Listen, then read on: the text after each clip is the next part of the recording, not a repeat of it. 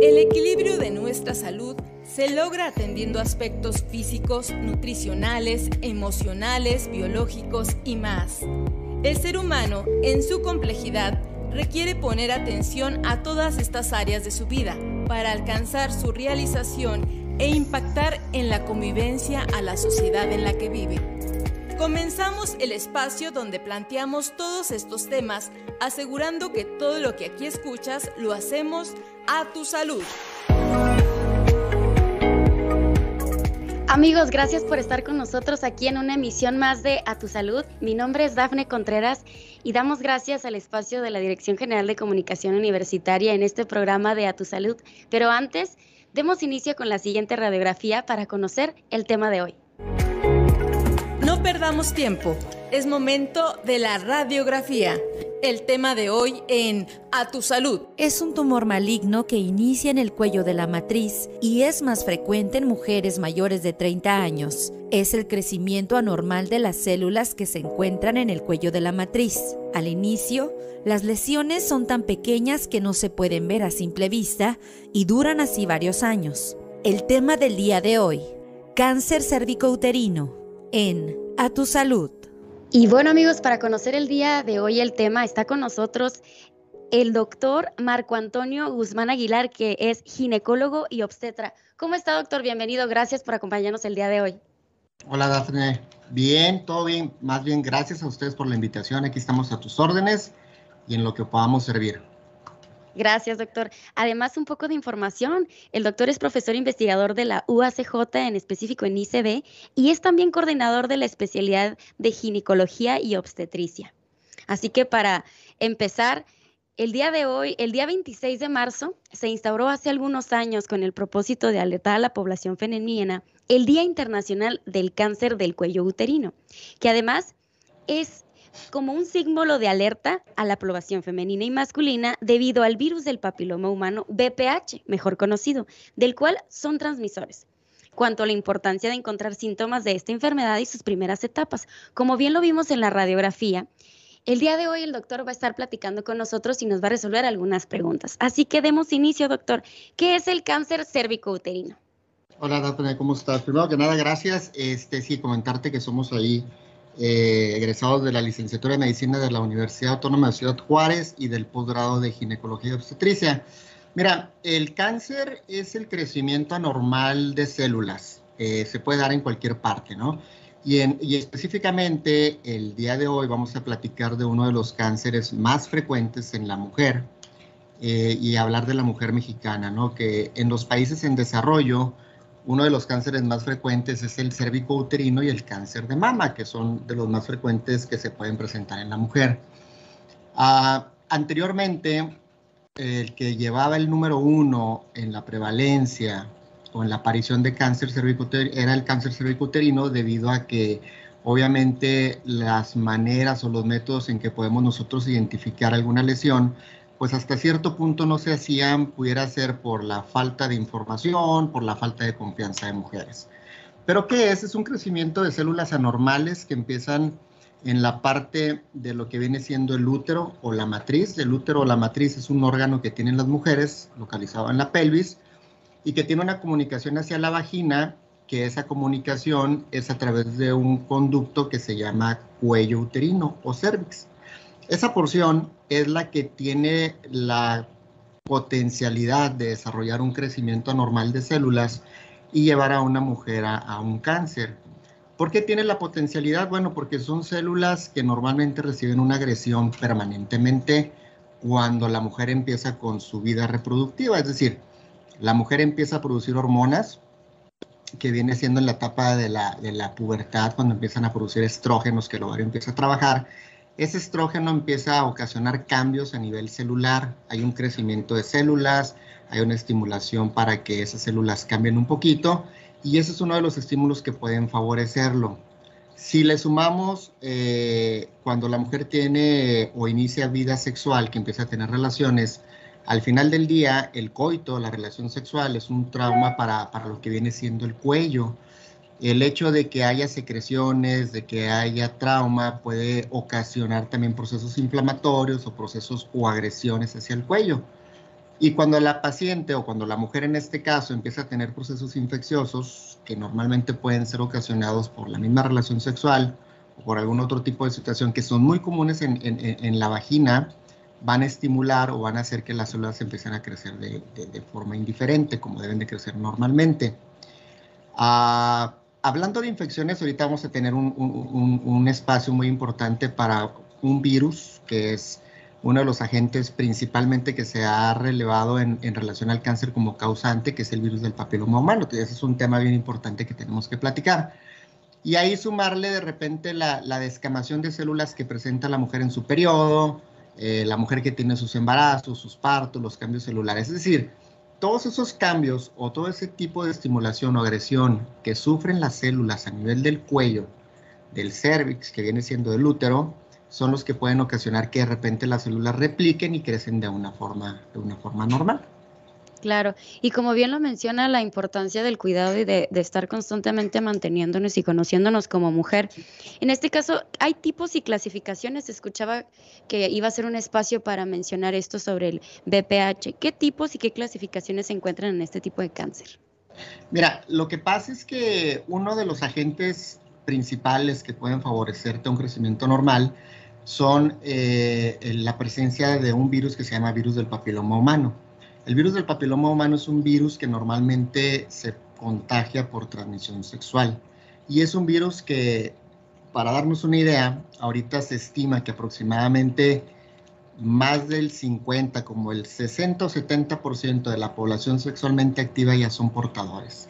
Es un virus que se transmite muy fácilmente. Eh, hemos hecho estudios de investigación aquí en la universidad y hemos encontrado que en Ciudad Juárez eh, aproximadamente el 60% de la población, para ser exactos 65%, son portadores. Obviamente eso es porque es un virus que se transmite fácilmente. No tanto es el problema de tener o no o ser portador del virus, sino lo, las lesiones que puede ocasionar en la mujer. Y las lesiones que puede ocasionar son lesiones que lo pueden ir llevando a unos cambios en los cuales puede desarrollar el cáncer, que te comentaba es uno de los cánceres más frecuentes.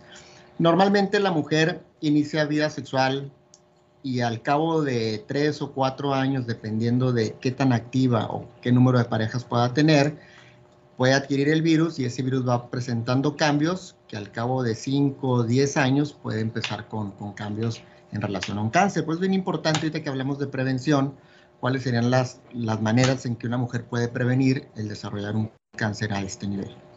Claro, y bien importante mencionar estos factores de riesgo en cuanto a la mujer para empezar a detectar, ¿cuáles serían? Mira, el principal es la presencia del virus del papiloma humano.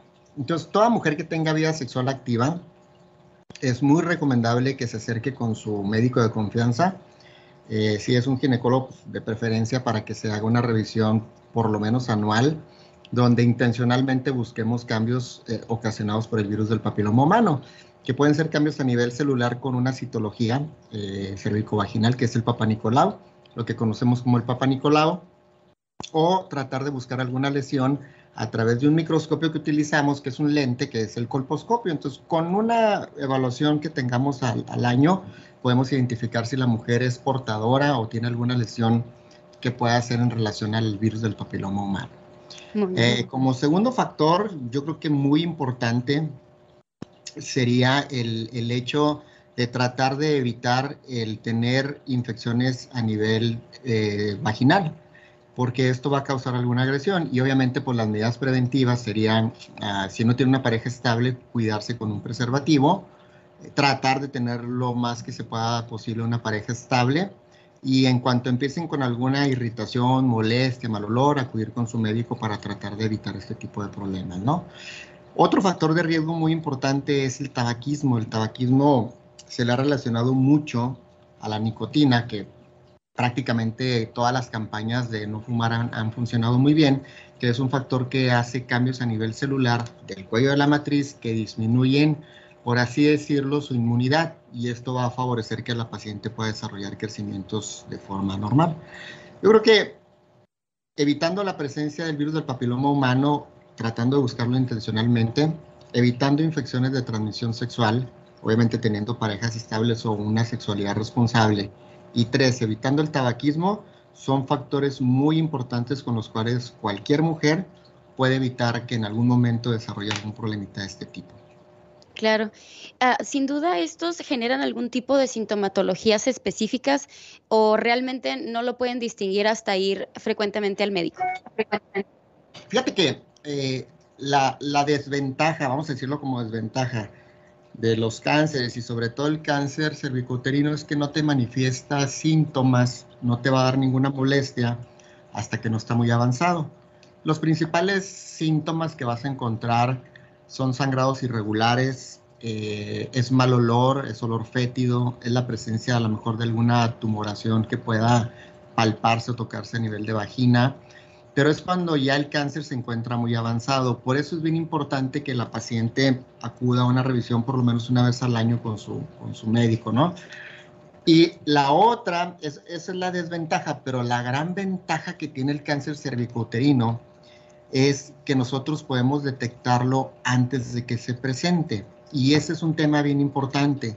Hay unas lesiones que nosotros conocemos como lesiones premalignas, es decir, antes de que se presente el cáncer, que muy frecuentemente las vamos a encontrar como diferentes definiciones, como es una displasia leve, displasia moderada, displasia severa, o hay quien la conoce como NIC 1, NIC 2, NIC 3 o neoplasia intraepitelial grado 1, 2 o 3, pero que son terminologías en las cuales nosotros con una, con una muestra de un Papa Nicolau podemos detectar antes de que se presente el cáncer y lo podemos prevenir.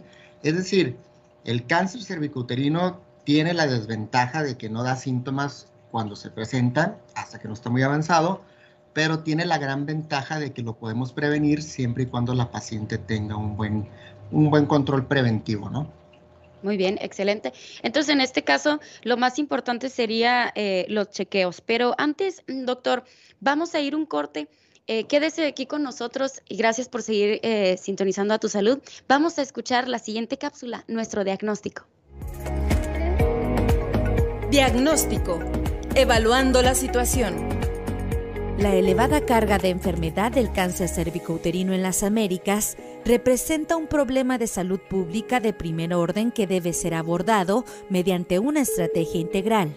El cáncer cervicouterino es una enfermedad con una larga historia natural, por lo que ofrece múltiples oportunidades de intervención a lo largo de la vida de la mujer mediante estrategias efectivas de prevención primaria y secundaria junto a un adecuado manejo diagnóstico y terapéutico de los casos, incluyendo el acceso a cuidados paliativos.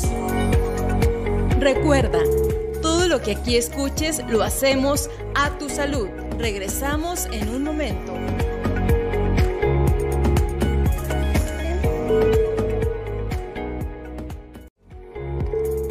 Siempre hay algo que aprender. A tu salud. Continuamos.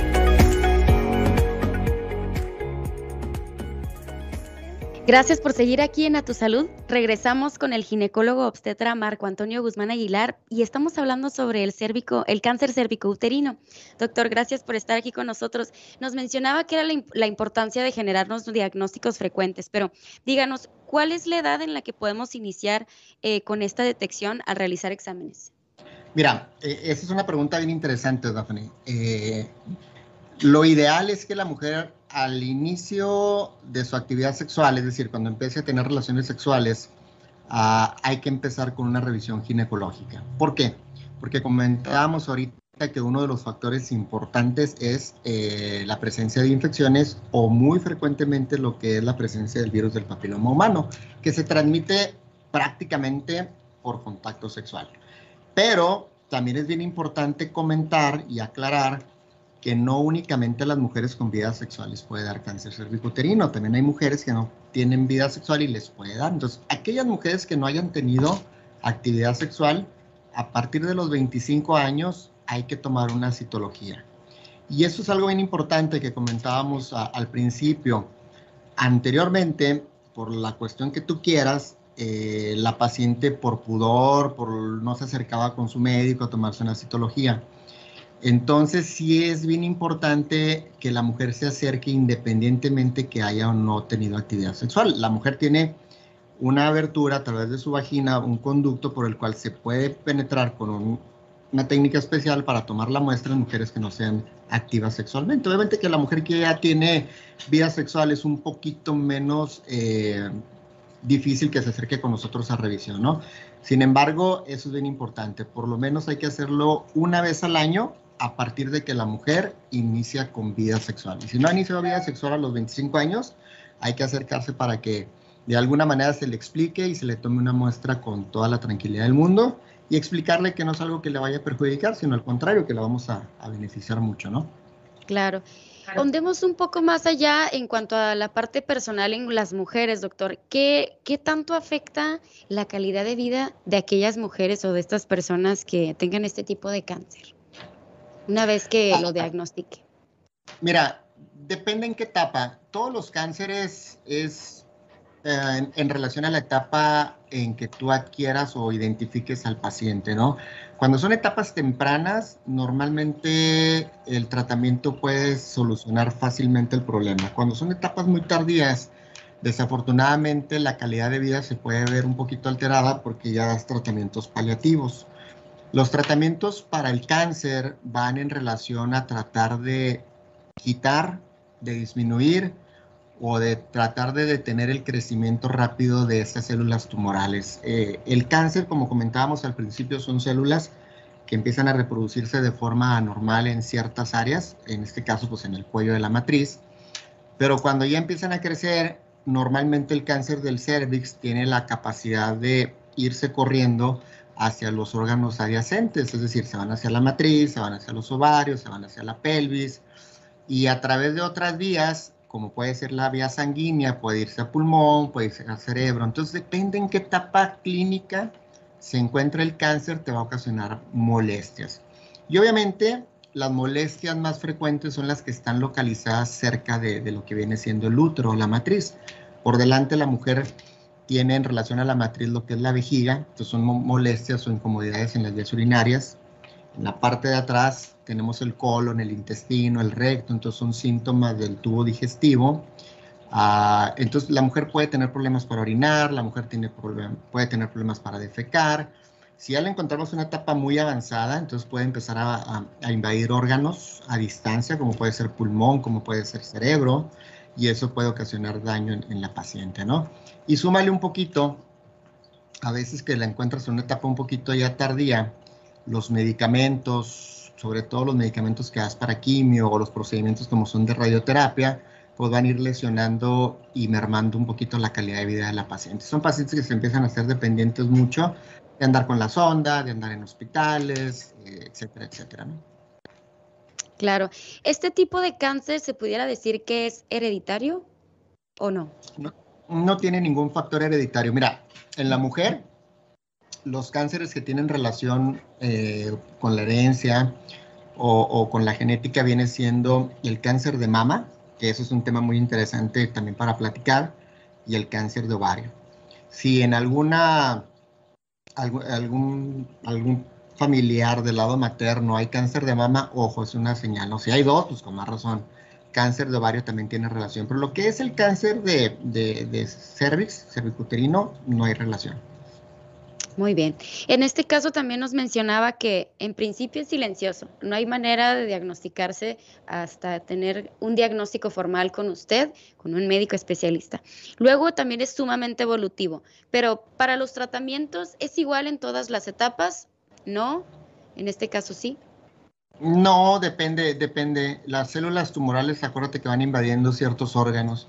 Entonces, si, si es una lesión que ya empieza a invadir eh, por ejemplo, parte del útero, eh, a lo mejor con una radiación se puede controlar, pero si ya empieza a, invadir los órganos cercanos al útero que puedan afectar la función, como son las vías urinarias, eh, la vejiga, hay unos conductitos que van del riñón a la vejiga que se llaman ureteros y eso los empieza a alterar y la paciente tiene problemas por orinar, a veces tienes que ayudarle a la paciente que, que, pueda orinar y tienes que darle un tratamiento para favorecer a que se pueda salir esa orina. Si empieza a invadir intestino, pues hay que tratar de ver al intestino que trabaje bien.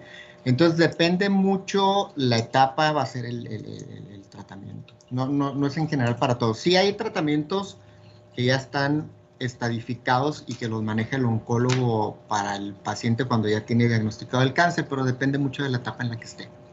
Muy bien, doctor. Y bueno, antes de, de terminar, ¿nos pudiera usted mencionar ¿Cuál es el apoyo que le brinda a sus pacientes eh, pues para mantener una buena calidad de vida? Porque creo, no sé si sea un mito, pues esto puede ser diagnosticado eh, en tiempos, puede que de repente desaparezca, no desaparece, eh, regresa. ¿Qué, tanta, qué, tanto, ¿Qué tanto es real que sea un mito? que alguno tiene cierta sintomatología, pero realmente no está diagnosticado. Entonces, ¿qué calidad de vida le puede usted dar como apoyo a los pacientes? Mira, siempre tienes que tener un tratamiento multidisciplinario. Hoy en día lo primero es prevenir, ¿no? Entonces tienes que ganarte la confianza de tu paciente para que pueda tomarse un estudio preventivo que es muy sencillo, que es el Papa Nicolau. Luego, eh, de ahí pasaríamos cuando una paciente tiene la presencia del virus del papiloma humano. El, el hecho simplemente decirle a una paciente que es portadora del virus, que te digo que es muy frecuente, eh, ya con eso le cambia mucho la vida a la paciente y tienes que platicar con ellos. Llegan a veces a pelearse con su pareja, con su pareja sexual. Tienes que ser bien claro en explicarle cómo se puede contagiar y qué es lo que puede ocasionar el, el virus del papiloma humano. Cuando la paciente tiene una lesión cancerosa en etapas iniciales, lo primero que hay que hacer es tratar de explicarle en qué etapa se encuentra, cuáles son los beneficios, qué se puede hacer y acompañarnos siempre de gente como el psicólogo, eh, obviamente la calidad de vida como es por parte de nutrición y obviamente por el tratamiento oncológico que se tenga que dar, ¿no? Cuando son tratamientos muy, muy, cuando son enfermedades, perdón, ya muy avanzadas, normalmente el tratamiento es paliativo, es decir, tratas de darle una mejor calidad de vida al paciente con tratamientos que pueden ser quirúrgicos o, tratar de quitar las lesiones, pero nada más para hacer que su calidad de vida en el tiempo, en el pronóstico que tienen en base a estudios de sobrevida este tipo de pacientes, pues que pase una calidad mejor, ¿no? Entonces sí tienes que acompañarte a través del psicólogo, del nutriólogo, obviamente del oncólogo, de la familia, la familia es bien importante. Y yo creo que al final de toda esta plática nos tendríamos que quedar con que el cáncer cervicuterino es prevenible. Si una paciente va y se toma una citología, se toma un papanicolau una vez al año, es muy raro que vaya a desarrollar un cáncer cervicuterino. Y lo otro sería calidad de vida, ¿no? Tratar de tener una sexualidad responsable y dos, tratar de no tener malos hábitos como son el tabaquismo. Claro, ahora como bien lo comenta, tener buena calidad de vida es importante. ¿Qué recomendaciones hay? En este caso, tomar algún tipo de vitaminas, eh, el consumir alimentos saludables, la moderación en cuanto a los líquidos de consumo, esto del pH eh, de las mujeres también, la sudoración, pues la higiene personal, todo esto supongo que son recomendaciones, pero usted tiene alguna serie, una lista de recomendaciones más interesantes, doctor. Claro, totalmente. La, primera es eh, tener una vida saludable, ¿no? Comer bien, eh, asesorarse bien de, un nutriólogo, que es el que te puede decir de acuerdo a tu actividad física, a tu edad y a tu vida diaria qué es lo que debemos de comer, porque hay gente que de plano no le gusta hacer ejercicio, bueno, pues hay que moderar las calorías, ¿no? Hay gente que es muy activa, hay que darle un poquito más de calorías o proteína. Luego tratar este, de no tener malos hábitos, sobre todo el tabaquismo. Lo más grave aquí de los malos hábitos sería el tabaquismo en la mujer para el cáncer cervicuterino. Hacer actividad física, eh, mantenerse sano y lo más importante yo creo que para poderle decir a una paciente es acudir con su ginecólogo, tener, quitarnos la vergüenza, ir con su ginecólogo, obviamente eh, eso es al principio un poquito incómodo, pero ya luego la paciente lo hace de forma automática y de esa manera jamás va a desarrollar un cáncer cervicuterino la paciente. Pues excelente. Abrimos el espacio para que continuemos porque se nos ha terminado el tiempo de, nuestro programa el día de hoy, doctor, pero nos interesa volver a entrevistarlo la siguiente ocasión con un tema a lo mejor más interesante y más detallado en específico para nuestros jóvenes universitarias. ¿Qué le parece la idea? Con todo gusto, Daphne. Para eso estamos. Excelente, pues bueno, agradecemos la presencia y gracias por compartir con nosotros tan importante información aquí en A Tu Salud. Es un placer para nosotros que haya estado resolviendo nuestras dudas sobre el cáncer cérvico-uterino. Y pues bueno, tomemos eh, y total importancia nosotros como mujeres y también jóvenes que nos escuchan, eh, la importancia de que esto es silencioso y que hay que ir frecuentemente al médico para hacer sus consultas. Si gusta mencionar dónde lo podemos encontrar, doctor, sabemos que también trabaja usted eh, en su consultorio si gusta eh, un correo que nos pudiera mencionar para que podamos contactarlo para alguna cita. Claro, con, gusto. Mira, mi correo es marcogine.yahoo.com o mguzman.uacj.mx. Estamos en Hospital Ángeles, en el consultorio 245 a la orden. Y este, pues lo que se ofrezca, y no, gracias a ustedes, y qué bueno que hacen este tipo de difusión, porque yo creo que es bien importante educar. como, como universidad, nuestra labor es educar, educar y educar. Amigos, y bueno, agradecemos también que nos hayan acompañado otra vez en esta emisión más de A Tu Salud. Sabe que puede encontrarnos en UACJ Radio a través de nuestro Facebook o bueno, también en nuestro correo electrónico radio.